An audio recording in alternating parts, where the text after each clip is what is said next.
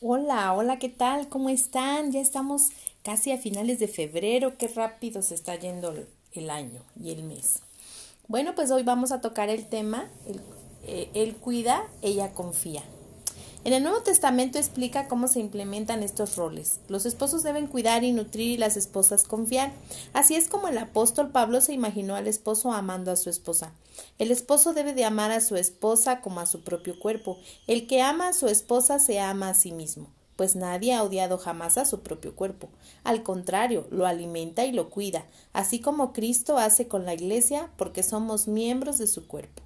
En Efesios 5, 28, 30, la mayoría de los hombres son instintivamente conscientes del valor de sus propios cuerpos. Si alguien o algo los lastiman o los amenazan, ellos responden con acciones correctivas. De la misma manera, el esposo debe de ser tan sensible a su esposa que si algo amenazara herirla, Tome medidas de protección inmediatas. Usted debe nutrir y cuidar a su esposa. Estas dos palabras son formas hermosas de describir el amor del que Dios está hablando. Nutrir usada solo dos veces en el Nuevo Testamento literalmente. Significa mantener el calor a la temperatura perfecta.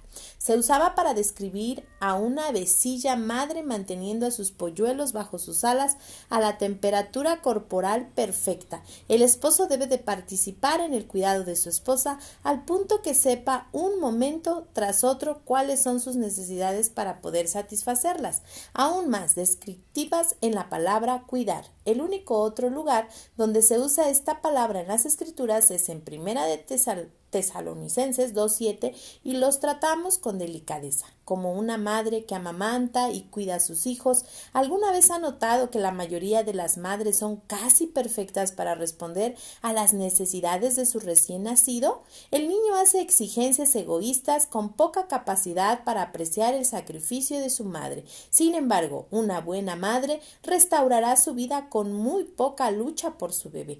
Lo hace porque se siente bendecida y siente su responsabilidad absoluta. Tiene el deseo innato de hacer lo que debe. Esta ilustración abrió mis ojos a la perspectiva de Dios. Él me decía que si realmente entendía lo importante que era mi esposo para mí, o mi esposa, la iba a tratar con gusto como una madre trataría a un recién nacido que amamanta. Las luces se me encendieron. Génesis 2.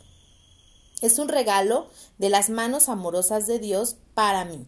Este concepto alteró para siempre mi percepción de su valor en mi vida.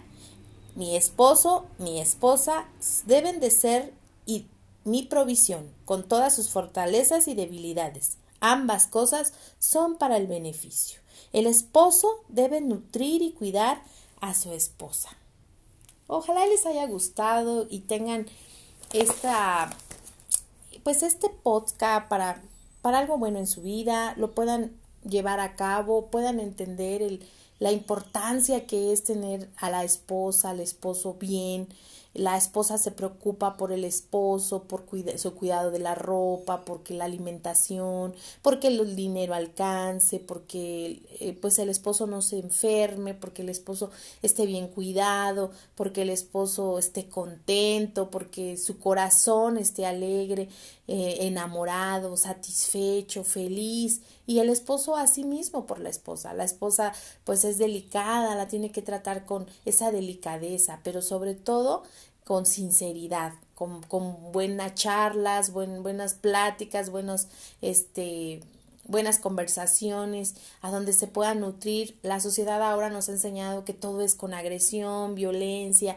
este, si no grito no, no estoy contenta. Entonces, pues vamos a tratar de aplicar pues todo esto que está aquí, aquí está una guía en la cual nosotros nos podemos guiar para llevar pues esta relación amorosa y que pueda perdurar muchos años y seamos de un gran ejemplo para nuestros hijos.